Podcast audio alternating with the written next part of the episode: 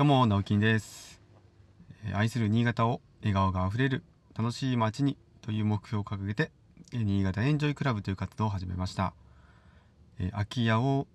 子供の遊び場所、居場所に、リノベーションしたりしています。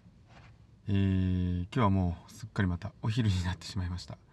えー実はちょっといろいろありましてですね昨日、キャンプあ一昨日かキャンプに行って昨日帰ってきたんですけどもそのまま帰り途中というかすぐうん近くにですね、まあ、出湯温泉という温泉街があって温泉街というか、まあ、結構田舎の方なんで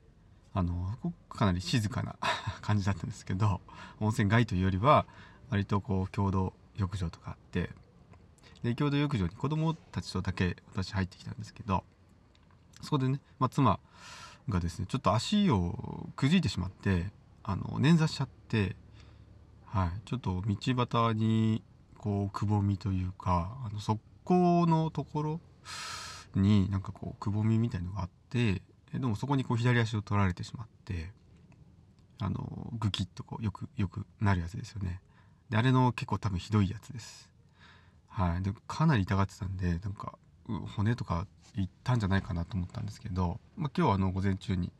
病院に行ってきたらまあ捻挫だったらしくてはい。でとりあえずあの歩けないんです。もう歩けないので足をつけないので昨日はあの登山用のストックがうちに前に買ったやつがあったんでそれ2本こう 家の中で持ってで左足はもう足つけないように床につけないようにしてはい。3本足であの歩いていました。はい。その他はまあ元気なんですけども足だけちょっと怪我をしてしまって、えーいろいろ家庭内でもちょっとバタついておりました。はい2週間ぐらいかかりそうかな。治るまで。うん早く治るといいなと思ってます。まあ皆さんもね私もですけどちょっと大人のやっぱ怪我とか病気とかっていうのはね気をつけましょう。はい。え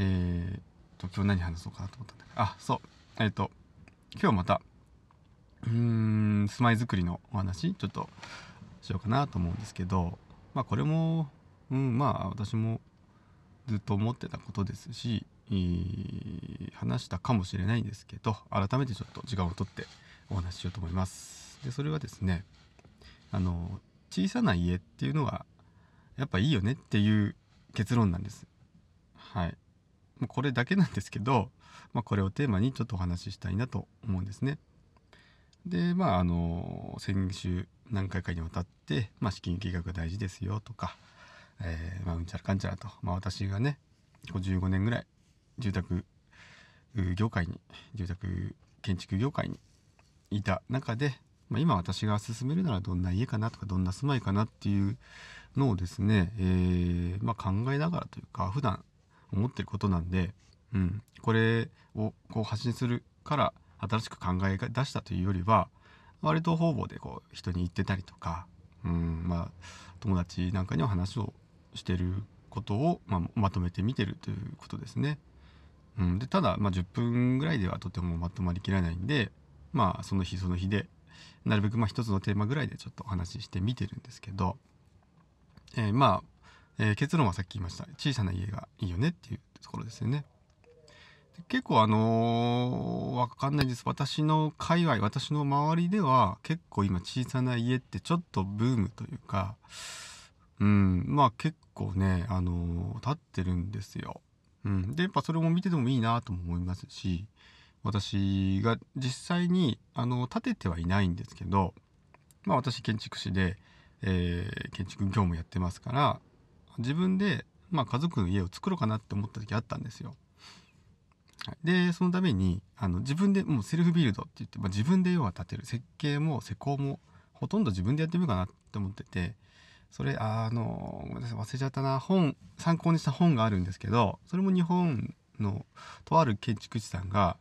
あのセルフビルドで平屋の20ちょい坪20坪ちょいぐらいだったかな。あの本当にコンパクトハウスを自分で建てたっていう本。そのなんか、えー経緯とか建ててる様子とか写真とか結構あのそれを見ながらやればまあでも建築の心得全然ない方は結構きついかもしれないんですけどあれ名前何だったかな？ちょっと忘れましたけどはい後でなんかあれします。ごめんなさい。でそれ結構刺激を受けてあ自分で立ててるわと思ってで立てるつもりで電気工事士2級電気工事士なんですけどこれもあの試験を取資格取ったりしたんですよ。電気工事ってあの基本的には資格がないとできないっていうものなんでまあまああの一応ね建築に携わるものなんで、うん、まあ黙ってやるよりはちゃんと取ろうと思って。一応取ったりしたわけです。ただまあそれはですねいろんな、えー、経緯があって今は、えー、作るという計画がなくなっちゃったんですけど、うん、でもそもそも私もちっちゃい家を作ろうと思ってました。でなんでかっていうと、まあ、まずあのー、ずっとお話してる資金計画のところにつながるんですけど、まあ、生涯を通してのその住まいづくり家づくりにかけられる資金予算を下げることができますよね。もっとこれ単純に単純にですけど。あのやっぱり家が家を建てることが目的じゃないじゃないですか。人生の目的は家を建てることじゃないですよね。それなのにそれをこう 30, 30年ローン35年ローン組んで月々なんか返済していくってどうなんだろうなとこれは結構早い段階で思ってはいたんですけど。まあそれの一つのねうん、解決法の、はい、一つとしてやっぱり小さい家を自分で作るっていうのは、まあ、時間がかかりますけど、えー、まあ、お金で言ったら、うん、あの何百万とかで下手したらできるんですよ。1000万かかんないんですよね。もちろん使用をどんな風にするかにもよるんですけどでとにかく小さいっていうことが、えー、何がいいかっていうと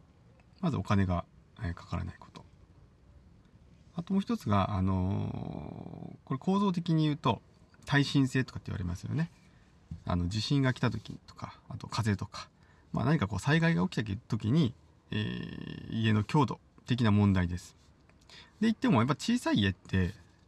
あの基本的には強いですよね。強いというか弱くないというかあのー、なんとなくイメージしてもらうと分かる分かると思いますけど、まあ、地震が起きた時に大きい建物よりもちっちゃい建物の方がこう揺れの影響少ないっていうのはねあの感覚的にはわかると思うんですけど。まあそれもいいですよと。はい、で私は平屋建て1階建てを建てようと思ってたんでで2階建てよりも揺れが少ないですよね。これよっぽど耐震性高いですよと。はい、であともう一つですね。これ断熱性能とか気密性能、まあ、要はあの暖かかったり寒かったりっていうのがあの少ないということですよね。家の中の空気の量軌跡っていうんですかね。あの総量っていうのが空間がちっちゃいわけですから例えば1台で1台のエアコンで本当に、えー、温ま温まるし、冷えるとなんかそんな風なことにも有効ですよね。であのー、どうしても小さい家ってなるとあれもこれもこれもあの詰め込めないんですよね。うん例えばあのねでっかいスクリーンで映画見たいとか本を一杯読みたいからなんか本棚大きい本棚作りたいとか、まあ、そういうことはちょっと叶えられないんですけどなんか家にやっぱり全部の機能を持たせすぎない方がいいと思うんですよね。今ってあのいろんなお店もありますしうーんなんですかね、まあ、映画で言ったらじゃあじゃあじゃあ映画館に見に行こうよとか本だったら図書館に行こうよとかなんか自分でこう一回こう所有することの何て言うんですかね喜びとかももちろんあるんですけどなんかあの一回りしてそれちょっとこうアウトソーシング、まあ、外にあるものを街街をこう一つの家だと考えるとうん例えばキッチンだってそんな大きくなくてもいいいいじゃないですか。で美味しいものを食べる時はまあ外食しようよとか。なんか家単体で考えるよりも家は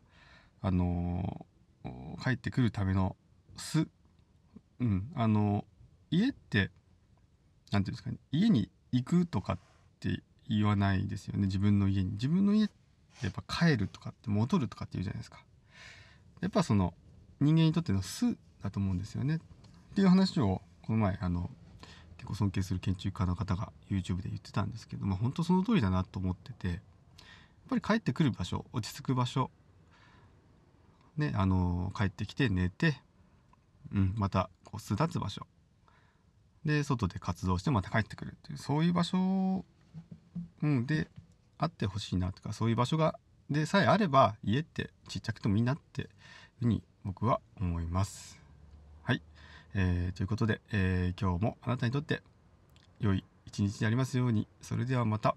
バイバイ。